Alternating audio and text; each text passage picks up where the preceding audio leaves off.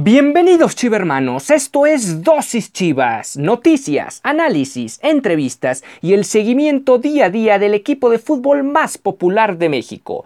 Yo soy Ricardo Romano Corona y diariamente inyectaré tu dosis Chivas. No olvides que puedes sintonizar nuevos episodios de lunes a viernes a través de Spotify, Anchor FM, Apple Podcasts, Breaker, Google Podcast y Radio Public. Y sin más que agregar, comenzamos.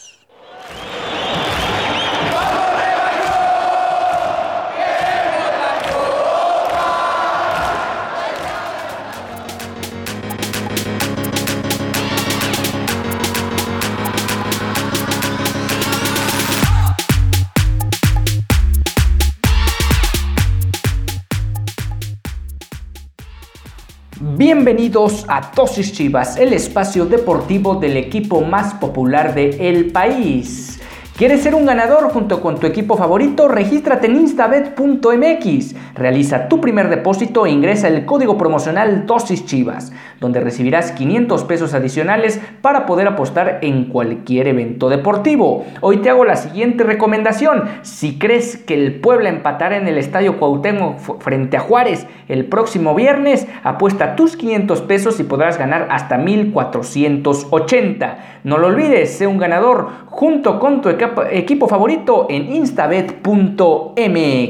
Y ahora sí, ahora sí entramos en materia en nuestra emisión de miércoles, miércoles 9, perdón, miércoles 10 de febrero del 2021. El equipo del Deportivo Guadalajara viene de vencer al, al campeón del fútbol mexicano, al León, en su casa Tenía 31 partidos sin perder, una racha de dos años invicto y con esto el equipo de Víctor Manuel Bucetich encontró su primera victoria en el semestre, que fue lo que mencionó el técnico de Chivas en videoconferencia de prensa. Hoy lo que se rescata es que teníamos esa necesidad de ganar, demostramos a nosotros mismos de la capacidad que tiene el equipo y que es el camino para seguir creciendo y corrigiendo los errores de los encuentros pasados. Sí, efectivamente el equipo se vio mucho mejor, incluso que lo que había sido por breves lapsos el partido inaugural frente al Puebla, donde digamos fue donde menos mal se vieron al arranque del mes de enero.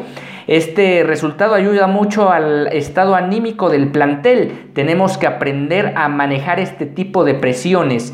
Tengo que hablar del trabajo en equipo que ha sido fundamental. Efectivamente, el equipo tanto en defensiva como en transición y en consecuencia ya en la capitalización de las oportunidades de gol fue certero, fue efectivo, aunque con el asterisco, dos asteriscos. Uno, en, en partes de las transiciones se perdió de forma muy inocente el balón por más que, por no decir irresponsable. Y por otra parte, ya llegaron más a la portería rival, sin embargo, no lograron concretar la mayoría de oportunidades que tuvieron. Este equipo ha jugado de diferente, manera, y lo ha hecho bastante bien. Sabemos la capacidad de León, nuestro objetivo era ganar lo más importante es rescatar esa confianza, esa autoestima y de esta manera como trabajó el grupo, muy unidos es el camino a seguir. Ahora se viene otro partido que no luce tan complicado, pero ya vimos que aquí, dadas las circunstancias, no se puede confiarse de ningún rival. Van a recibir el próximo sábado a los Rayos del Necaxa en el Estadio Akron, lo que puede ser una reedición de lo que fue el partido de repechaje entre, entre, estas dos instituciones en el clausura, perdón, en el la Apertura 2020 en el Guardianes 2020, como se le llamó al torneo anterior. Sabemos que JJ tiene esa capacidad, ha metido goles en los últimos tres encuentros, ese es el aporte que él nos da. Trataremos de que él siga en esa buena racha y las victorias con el trabajo de todo el plantel. Efectivamente, después de haber dado positivo a COVID-19, JJ Macías se ve mucho mejor y parece que puede encauzar al cuadro rojo y blanco a que esta no sea flor de un día y que puedan ganar más partidos rumbo a lo que se venga en el resto del campeonato pues ahí está el Guadalajara que ya entrenó el martes de cara a lo que va a ser el duelo entre los Rayos del Necaxa. Este es el calendario oficial de Chivas. Entrenamiento el día de hoy, a las 9.30 de la mañana. Ayer lo hicieron a las 5 de la tarde, ambos en Verde Valle. El día de ayer fue más de regeneración, sobre todo para los jugadores que tuvieron actividad dentro del partido. Para el día de mañana jueves eh, tendrán nuevamente práctica a las 9.30 de la mañana. Sin embargo, esta práctica será en el Estadio Akron. Suele el Guadalajara, no solo con Víctor Manuel Bucetich, sino con muchos técnicos, entrenar 48 horas antes en el Estadio Akron si es que el partido es en condición de local. El viernes lo harán de nueva cuenta en, Verde Valle a las 9.30 de la mañana y ya estar listos. Ese es el último entrenamiento rumbo al partido a las 7 de la noche en el Estadio Akron. No olviden que la transmisión la pueden seguir a través de el canal de aficionados, la plataforma de aficionados. Y bueno, el buen desempeño del Guadalajara le ha traído, le ha arrojado al, equipo eh, críticas importantes, críticas positivas con respecto al desempeño, no solo a la victoria, sino al desempeño en general del grupo. Y los más rescatados, y de hecho la liga como tal rescata a estos dos futbolistas dentro de, dentro de su once ideal de la jornada 5, es a los dos laterales. Y es que tanto el Chapo Sánchez como Alejandro Mayorga no solo tuvieron una repercusión importante en el duelo, sino además anotaron dos de los tres goles del partido. Quienes completan este once ideal de la jornada, hablamos de Gil Alcalá del Querétaro, el Chapo Sánchez por el costado derecho, los centrales con Sebastián Vegas de Monterrey y Juan Escobar del Cruz Azul, Alejandro Mayorga de Chivas, Luis Romo de Cruz Azul, Fernando Madrigal de Querétaro, Rubén Zambuesa de Toluca, Roger Martínez del América, Fidel Martínez de Cholos y el que anotó un triplete frente, a los eh, el equipo de Tomás Boy, hablamos del Mazatlán FC, Alexis Canelo en la victoria de cuatro goles por uno del que en este momento es el líder de la competencia, el Toluca. Un Toluca que por cierto en la jornada 2 se vio timorato frente al Guadalajara, también el Guadalajara pareciera fue más incapaz de hacerle daño al Toluca, pero realmente aquella ocasión el Toluca se vio neutralizado hasta cierto punto por el cuadro rojiblanco. Y bueno, ahora pasando a más información, vamos a hablar de Chivas Femenil, porque ya lo decíamos, el equipo del Chore Mejía también ganó el lunes, ganó 3 por 0 al Atlético San Luis, y él también brindó palabras en conferencia de prensa, en videoconferencia de prensa, y vamos a rescatar algunas de sus frases.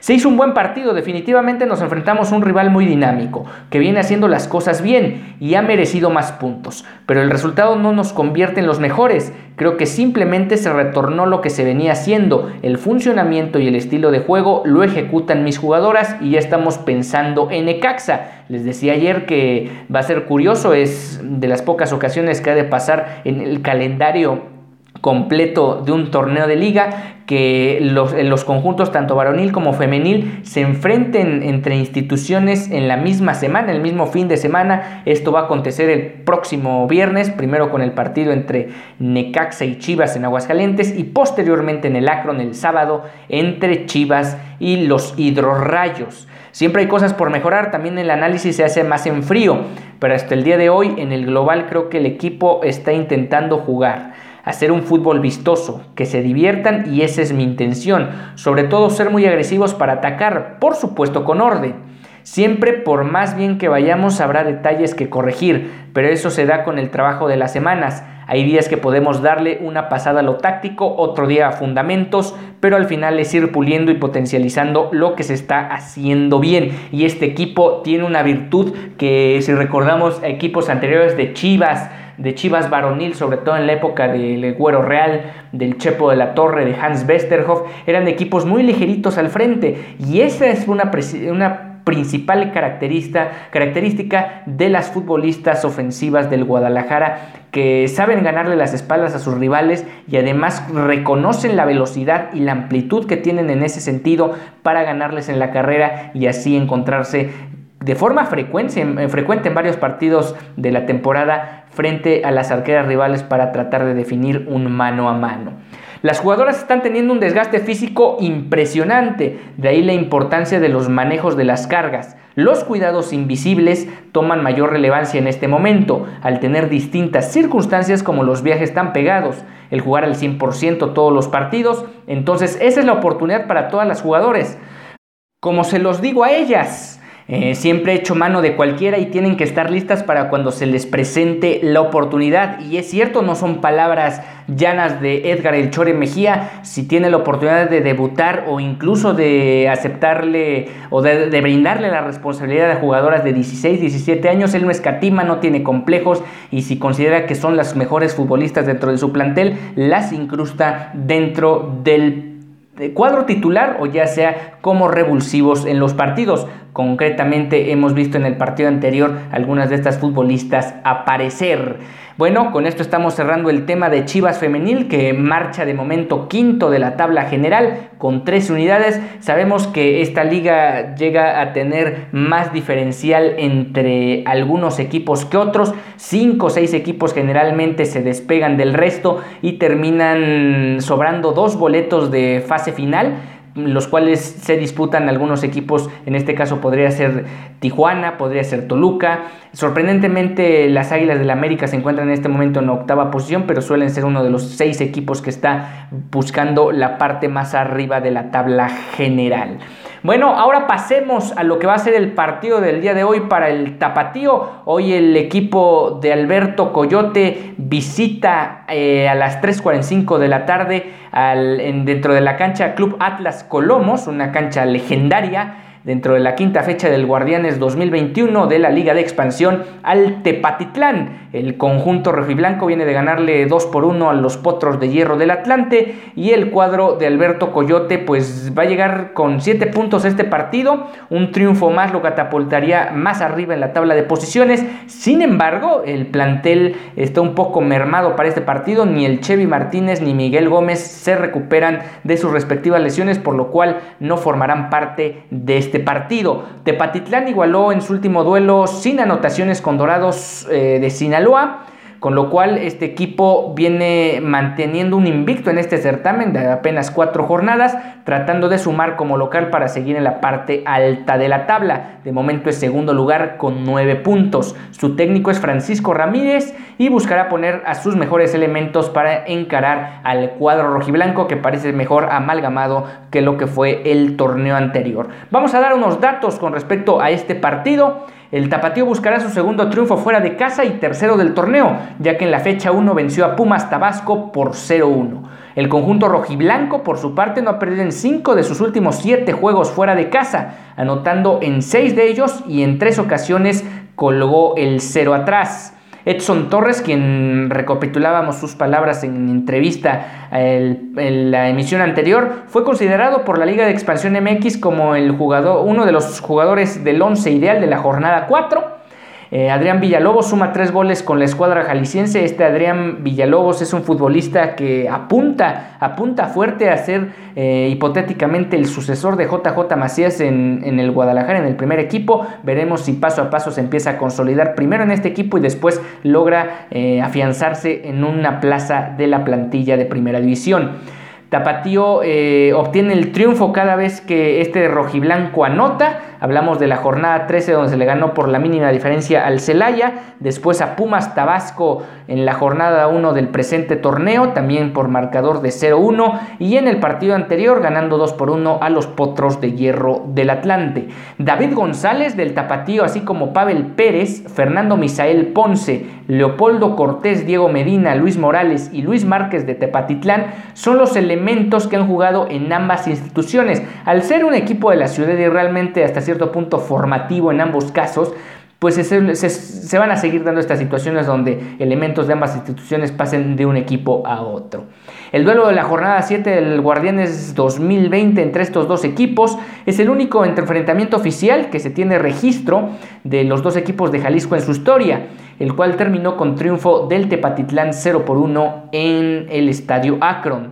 El duelo de la jornada 5 se disputará en la cancha del Atlas Colomos, ya que el original estadio del Tepatitlán, hablamos del Gregorio Tepa Gómez, sustituyó el pasto artificial por natural.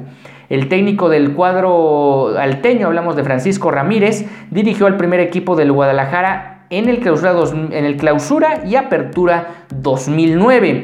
Otros dos datos más antes de irnos. Bueno, vamos a pausa y regresamos.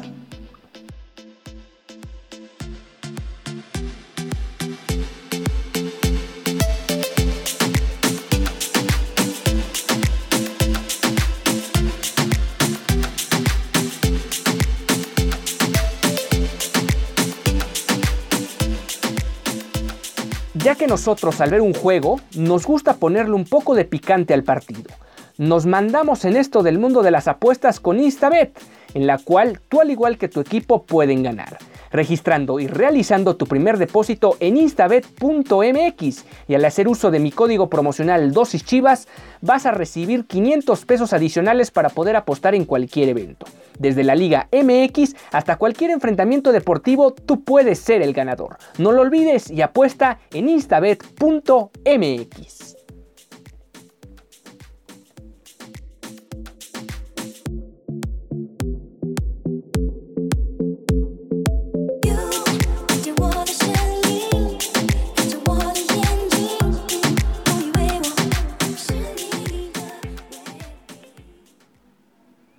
Ya estamos de regreso en Dosis Chivas, el espacio deportivo del equipo más popular del país. No olvides que puedes sintonizarnos de lunes a viernes para nuevos episodios o por qué no escuchar emisiones anteriores con respecto al equipo del Guadalajara. Hablamos de lunes a viernes y nos puedes escuchar a través de las plataformas ya mencionadas. Vamos a ver cómo se desempeña, cómo se da la situación para el cuadro del, Guadalajara. Pero antes vamos a tener con los datos del Tapatío.